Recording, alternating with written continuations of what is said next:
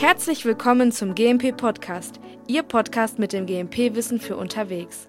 Neue Gäste, neue Themen und neue Entwicklungen aus dem GMP-Bereich. Hier für Sie zusammengefasst.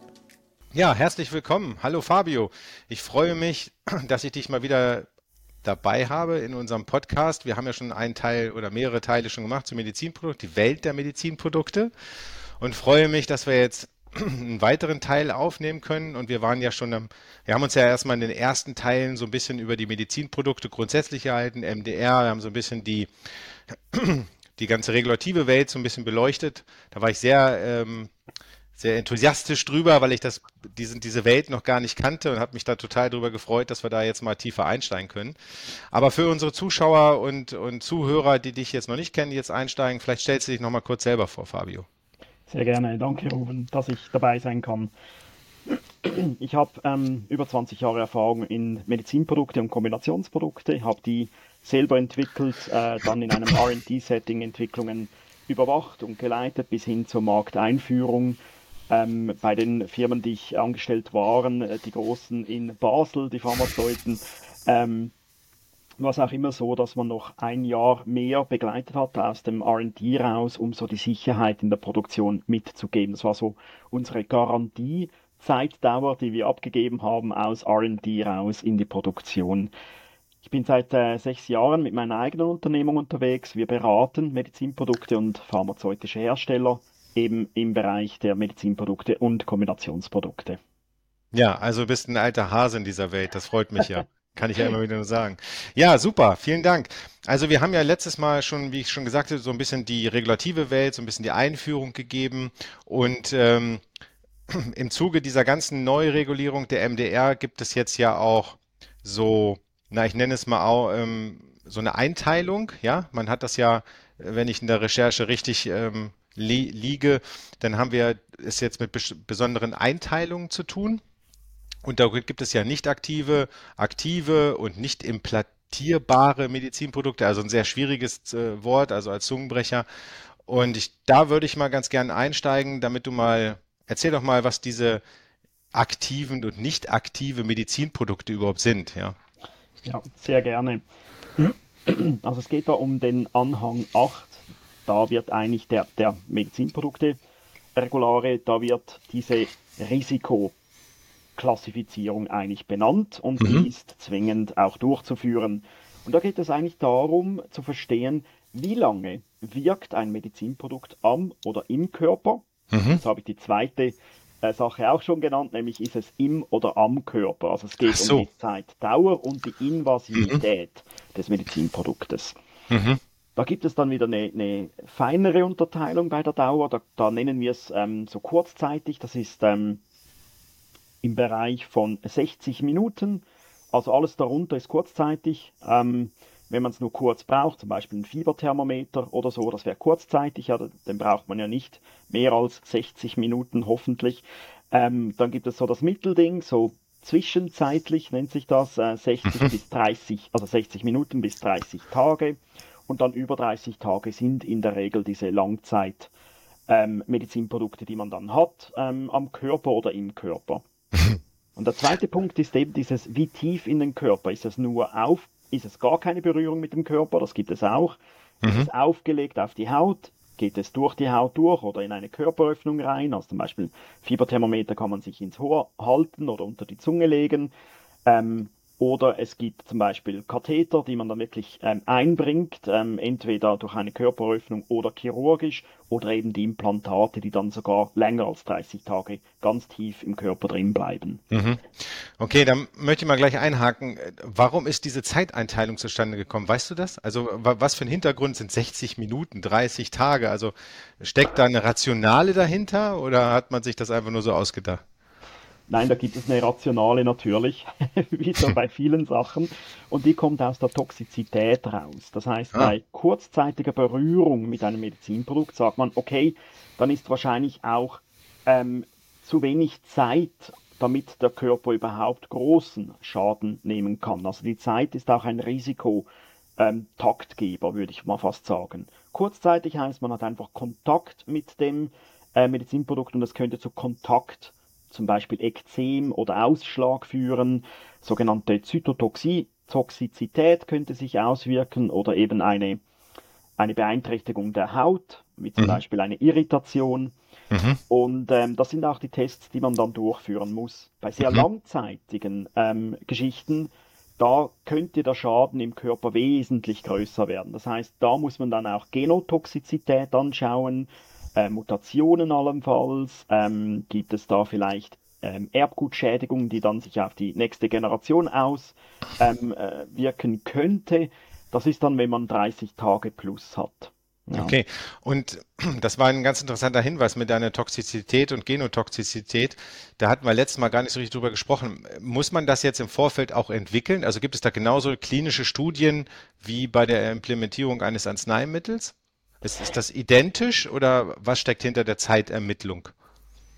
Genau, also die Zeitermittlung, also ob 60 Minuten, 30 Tage oder länger als 30 Tage, ist die Indikation.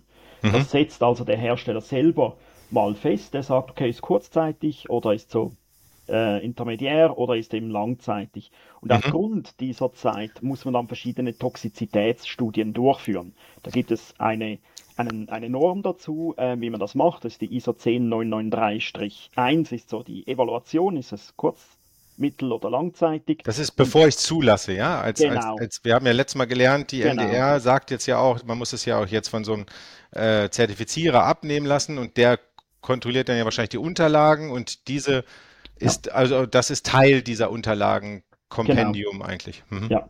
Also die Präklinik quasi, wenn man das so vergleichen möchte mit der Pharma.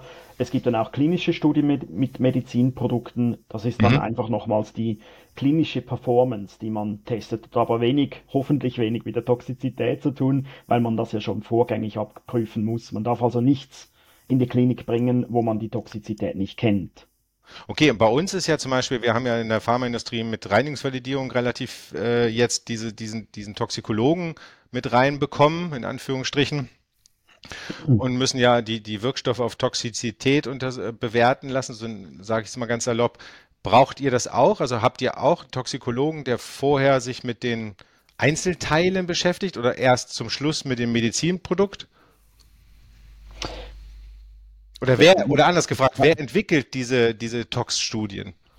Die, die, muss man nicht mehr entwickeln, weil das ist standardisiert. Das heißt, man kann einfach den Standard nehmen oder im übertragenen Sinne eigentlich wie so eine ICH-Guidance, äh, die man mhm. heranzieht und sagt, okay, jetzt mache ich einfach den Test 17, 18, 19, was auch immer, so. was ich da brauche. Okay, das ist bei euch schon direkt vorgegeben. Genau, ja. Also es ist ein Standard, ist immer noch nicht verpflichtend, aber doch ähm, quasi verpflichtend, ja, ah. wie halt die Standards sind bei Medizinprodukten. Gut, ich kann mir jetzt mal vorstellen, um dieses plakative Beispiel, was du gerade gesagt hast, bei einem Fieberthermometer ist das sicherlich ja anders zu bewerten, als wenn ich ja. jetzt Brustimplantate habe, die ja dann auch zu diesem, zu dieser Neuregulierung jetzt eigentlich geführt haben. Da ist ja die Toxizität äh, sie, maßgeblich ja eigentlich, ne?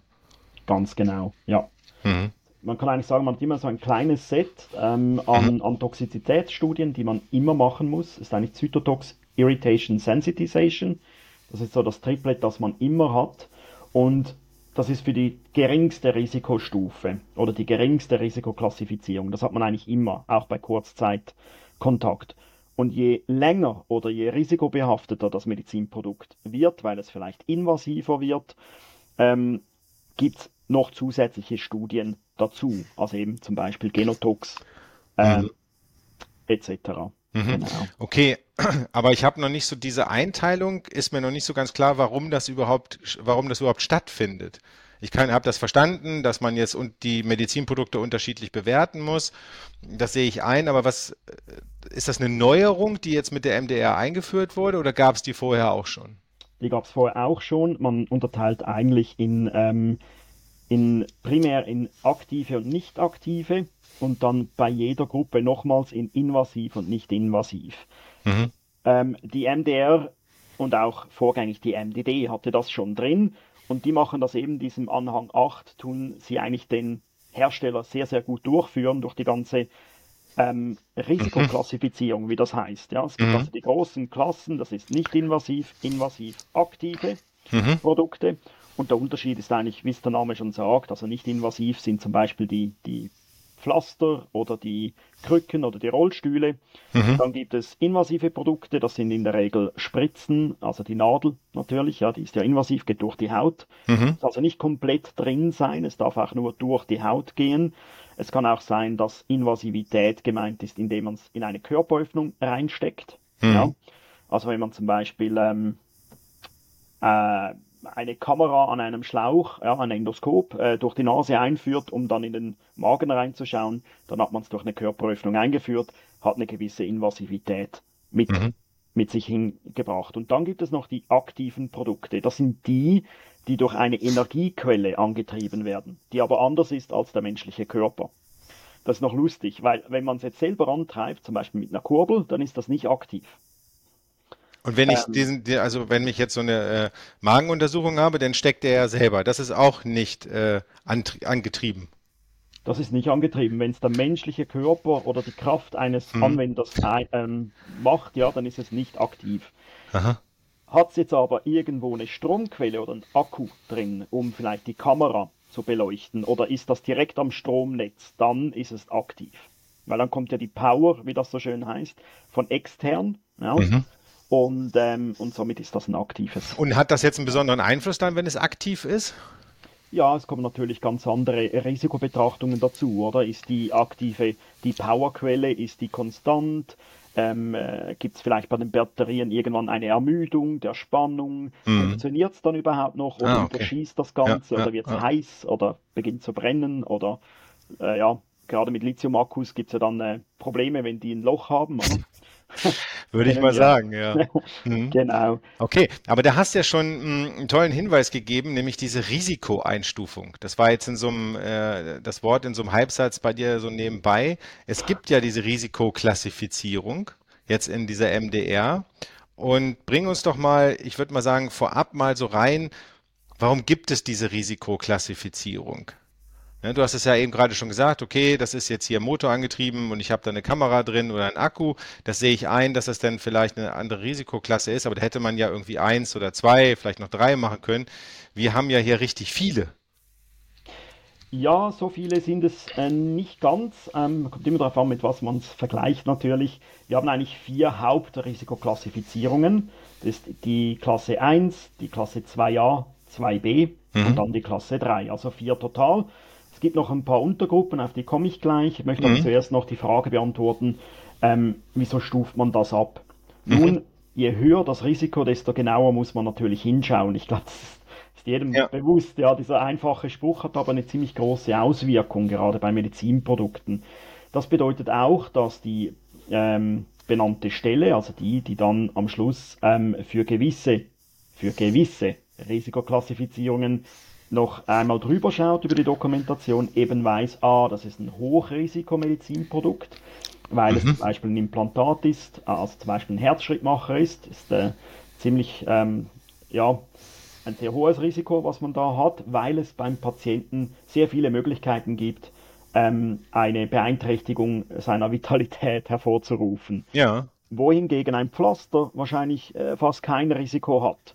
Und genau das sind so die Extremas. Ja, so ein normales, nicht steriles Heftpflaster, was man irgendwie in Lidl, Aldi, Edeka kaufen kann. Ähm, vielleicht noch schön ähm, marmoriert oder mit einem Sujet drauf oder mit einem schönen Bildchen drauf für die Kinder. Ja. ja. Das ist so die kleinste Risikoklassifizierung, Klasse 1. Die sind sogar so ähm, ja, mit geringem Risiko behaftet, dass nicht mal die benannte Stelle drüber schaut. Das heißt, der Hersteller darf selber zertifizieren. Er braucht keine benannte Stelle. Das okay, das ist jetzt aber neu. Ne? Wir dachten, ich dachte jetzt ja eigentlich Nein. immer, dass der Zertifizierer für alles jetzt zuständig ist. Ne? Es war schon immer so, dass die Klasse 1, die tiefste Risikoklassifizierung der, der Zertifizierer eigentlich nicht drüber schaut. Ach so. Ist wirklich im Alleingang des Herstellers und seine Verantwortung, dass da alles dokumentiert ist. Das, da gibt es keinen Unterschied. Also die MDR gilt genauso, die Dokumentationslast ist genauso hoch für ein Heftpflaster wie für einen äh, Herzschrittmacher, der noch mit App betrieben oder programmiert werden kann. Mhm. Und alles darüber, es gibt, ist wirklich die Ausnahme, ist nur die Klasse 1. Alles in einer höheren Klassifizierung braucht diese benannte Stelle, um das eben extern prüfen zu lassen. So, und jetzt äh, sind wir sonst sehr schnell in einer Risikolevel drin. wo man ähm, gewisse Sachen eben hat. Ich komme nochmals zurück auf das Heftpflaster. Mhm. Die gibt es ja auch steril. Aber ein Heftpflaster ist immer noch eine Risikoklasse 1. Es ist ja nur, nur Anführungsschlusszeichen, zum Abdicken und ähm, Barriereeigenschaft gegenüber einer verletzten Haut zu machen. Ja, mhm. Einen Schutz gegenüber der Wunde, dass da nicht noch Dreck reinkommt. Und damit eben noch weniger Dreck reinkommt, ist die steril. Mhm. Wenn es aber steril ist, dann ist es keine Klasse 1 mehr, sondern ist eine Klasse 1 S, S wie steril. Und da hat uns äh, die MDR ein kleines Schnäppchen geschlagen. Es gibt nämlich jetzt plötzlich so eine Unterklasse, also eigentlich eine Gruppierung von Klasse 1 Medizinprodukten, die aber eigentlich keine Klasse 1 mehr sind, weil sie ein höheres Risiko haben, aber noch nicht 2a. Ja, und, und was äh, ist jetzt 2a dann? Klar, eine höhere Klasse, okay, ja, verstehe ich. Ja. Die sind dann entweder länger an, am, Ach, am Da sind wir wieder bei der Zeit jetzt, ja? Okay. Genau, Zeit oder Invasivität. Es geht ja. immer um das. Ja. Aber es ist noch nicht zwei Jahre, weil das Pflaster ist immer noch kurzzeitig auf der Haut. Ja. Es geht nicht plötzlich durch die Haut. Ja. Das heißt, wir haben jetzt plötzlich ein 1S, also ein Klasse 1 steril. Oder es gibt auch die Klasse 1 Instrumente. Instrumente sind auch Medizinprodukte, die aber wiederverwendbar sind. Und dann kommt ein 1R für reusable mhm. zum Zug. Ja. Das heißt, mhm. wenn man es wiederverwendet, zum Beispiel Skalpell, Klingenhalter, ja, der Halter ist Reusable Instrument, Klasse 1. Und ähm, äh, das ist jetzt ein 1R. und dann haben wir noch das letzte, das sind so die Sirup-Messbecherchen, die man kennt von den Kindern vielleicht. Oder noch erinnert sich an sich selber, wenn man einen Sirup genannt, gehabt hat, wo man so ein, eine Messfunktion hat. Und ja, bei Hustensaft hat, oder sowas, ne? Genau, genau. Ja, genau. Äh, das betiteln wir in der Schweiz mit Sirup, ja. Ach, okay. Da ist der Unterschied zwischen den Schweizern genau. und den Europäern. Der okay. Helvetismus schlägt zu, genau. Und ähm, weil es eine Messfunktion hat, ist es nicht mehr Klasse 1 alleine, sondern Klasse 1 M. M für Messfunktion. Und das gibt zwei Löffel bei, ähm, es gibt ja auch so, so na, sieht so aus wie eine Spritze, ist aber keines, ein Applikator, wo man das dann in die Backentasche quasi eingibt ja, ja. für kleinen Kindern. Mhm. Genau. Wenn es höher ist als Klasse 1, braucht es eine benannte Stelle. Jetzt haben wir ein 1S, 1R, 1M, das ist mehr als 1. Ergo muss für die SRM-Funktion eine benannte Stelle dazukommen, nicht aber für den Rest. Mhm. Okay, habe ich verstanden. Erst wenn die Klasse höher geht, ist dann der, die benannte Stelle für alles zuständig und schaut mhm. sich alles an und zertifiziert das auch. Okay, und jetzt aber ich, jetzt sind wir in der Klasse 2 und dann gibt es ja mhm. die Klasse 2 wird ja nochmal unterteilt in, in, in 2a und 2b, ne? Ja, genau. Die 2a und 2b ähm, sind eigentlich immer dann, wenn das Risiko schon etwas erhöht ist, weil es vielleicht länger wirkt am Körper oder im Körper, die Invasivität kommt noch dazu. Und äh, der Unterschied ist nicht immer so ganz klar, für das gibt es eben den Anhang 8. Und der Anhang 8 der MDR, und zwar in, ähm, im Kapitel 3, gibt es so eine Liste von oben nach unten. Und da mhm. haben wir 22 Regeln. Und diese Regeln, das ist eigentlich so wie eine Checkliste. Man beginnt bei Regel 1 und überlegt sich, ist mein Produkt nach Regel 1 zu klassifizieren oder nicht. Und die geht man jetzt wirklich, ist eigentlich ganz einfach, weil man sie für stupide von Regel 1 bis 22 einmal durchgeht und einfach ankreuzt da, was ähm, erfüllt ist, wenn man diese Regeln beachtet. Und dann gibt das Gesetz vor, welche Klassifizierung man hat. Also das Gesetz bietet einem die Hand hier, dass man nicht selber überlegen muss, äh, ist das jetzt lang oder kurzzeitig oder ist es tief im Körper oder nicht, sondern in diesen Regeln steht drin, zum Beispiel, ähm, wenn es ein aktives Medizinprodukt ist, was implantiert wird, ist das immer Klasse 3, also mhm. Klasse 3, fertig. Mhm. Und dann ähm, muss man selber entscheiden, nur noch, äh, ist mein Produkt aktiv und wird es implantiert oder nicht. Mhm. Aber sind diese Regeln dann jetzt von aus deiner Sicht jetzt sinnvoll? Das ist ja sowas von standardisiert. Wenn ich jetzt, äh, beim letzten Mal habe ich das ja schon gelernt, dass eure Medizinproduktewelt ja sehr standardisiert ist. Ja. Äh, Finde ich jetzt ein bisschen schwierig, das alles äh, zu standardisieren, weil man das ja trotzdem irgendwie auch dann am Patienten ja anwendet. Ne? Also es birgt die Gefahr, dass man wenig Wissen haben muss, eigentlich wenn die Regeln so standardisiert sind. Ne? Ja, ja. Also ich will so ein bisschen ja. aus ne, deine Erfahrung so ein bisschen rauslocken. Ne? Genau. Also ist das jetzt. Also, ich persönlich, ich finde das eher als Stütze als als Hürde, okay. ja. ähm, weil sie ist, oder diese Regeln sind relativ klar beschrieben. Sie sind zwar sehr breit, mhm. ganz bewusst sehr breit, dass möglichst die neuen Technologien eben reinfallen können mhm. und nicht ausgeschlossen werden, aber sie sind genügend eng, damit man sich schon findet da drin. Und es ist wirklich äh, ich sage es mal so, es macht sogar einfach einem Team aus unterschiedlichen Expertisen, mhm. sich einig zu sein, dass eine Regel nun applizierbar ist oder nicht. Ja. Mhm. Und das ist, das ist der Vorteil dieser Regeln. Dass die natürlich sehr generell ähm, geschrieben sind, das ist vielleicht in einem oder anderen Fall etwas mühsam, aber mhm. am Schluss des Tages es steht. Okay, aber diese, wenn ich es richtig verstanden habe, sind diese Regeln jetzt für die Einteilung 2a und 2b, ne? Nein, für alle. Für alle. Ach so. Klasse 1, okay. Klasse 1, 2a, 2b und 3er. Mhm. Genau. Jetzt gibt es aber noch ein neues Verfahren und das wirklich neu unter der MDR ab 2b. Ab dieser Risikoklasse 2b muss man sich überlegen, ist man 2b oder 3, also aufgrund der Regeln, und oder ist man, ähm, hat man ein Produkt, das man implantiert. Wenn es 2b, 3 oder implantierbar ist, dann kommt so ein sogenanntes Scrutiny-Verfahren zum Zug. Das ist neu unter der MDR, weil man gesagt hat, diese Hochrisikomedizinprodukte, ähm, die müssen nochmals ganz gesondert angeschaut werden. Ja. Okay, Und jetzt kommt mein Sicherheitsfaktor rein, ne? Genau, okay. ja, mhm. genau. Jetzt äh, tun wir dieses Scrutiny ähm, anwenden. Das heißt, äh, man überprüft es nochmals stärker und das wird gemacht durch ein Expertengremium. Das wird bestimmt auf EU-Ebene. Da sitzen auch ganz viele Industrieexperten drin aus verschiedenen äh, Ländern. Und was die tun ist, wenn immer die ein 2b, Dreier oder Implantat haben, müssen die beraten, ob sie ein wissenschaftliches Gutachten ähm, verfassen müssen oder sollen oder nicht. Da nochmal ganz kurz für unsere Zuhörer und Zuschauer, die was diese oder anders gefragt, aus was setzt sich dieses Gremium zusammen und wer bestimmt dieses Gremium? Also da wird man, also bestimm, bestimmen tut es ähm, die Medical Device äh, Coordination Group, die MDCG. Da, wo ich es einreiche? Nein, das ist eine, eine Gruppe an Experten, die quasi die Europäische Kommission berät in verschiedenen Sachen. Die geben auch neue Guidance raus auf so. EU-Ebene. Okay. Und die haben dann noch so ein Expertengremium. Die sind zum Teil in beiden äh, Gremien zu Hause. Aber die MDCG ähm, stellt quasi dieses Expertengremium.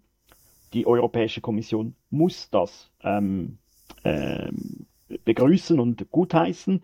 Dieses mhm. Expertengremium steht auch so im Gesetz drin. Und dieses Expertengremium ist dann aus Industrie und ähm, Industrievertretern und regulatorischen ähm, Menschen ähm, zusammengesetzt und die tun dann wissenschaftlich begutachten, ob ähm, diese Hochrisikomedizinprodukte jetzt dem Stand der Technik entsprechen und sicher und performant sind. Okay, ähm, noch, das ist jetzt wirklich für mich jetzt noch ein bisschen kompliziert. Also wenn ich, das ist, ja. ähm, ist das jetzt für, das haben wir ja bei den ersten Folgen schon gelernt. Also ist das jetzt dieses Medizinprodukt, was retrospektiv jetzt nochmal bewertet wird, durch diese Neueinstufung vielleicht? Oder ist das, ist das was, wenn ich ein Medizinprodukt jetzt herstelle und merke, es ist nicht mehr 2b, sondern es, es ist, ähm, nehmen wir das Beispiel Implantierung dann ist das vielleicht ein bisschen plakativer. Wenn ich das jetzt eine Implementierung, äh, ein Implantat entwickle, wann kommt dieses Gremium ins Spiel und wie kriegen die mit, dass ich das entwickelt habe? Sie konnten bestimmt schon einiges Neues erfahren. Vielen Dank für Ihre Aufmerksamkeit. Freuen Sie sich schon auf die nächste Folge unseres GMP Podcasts.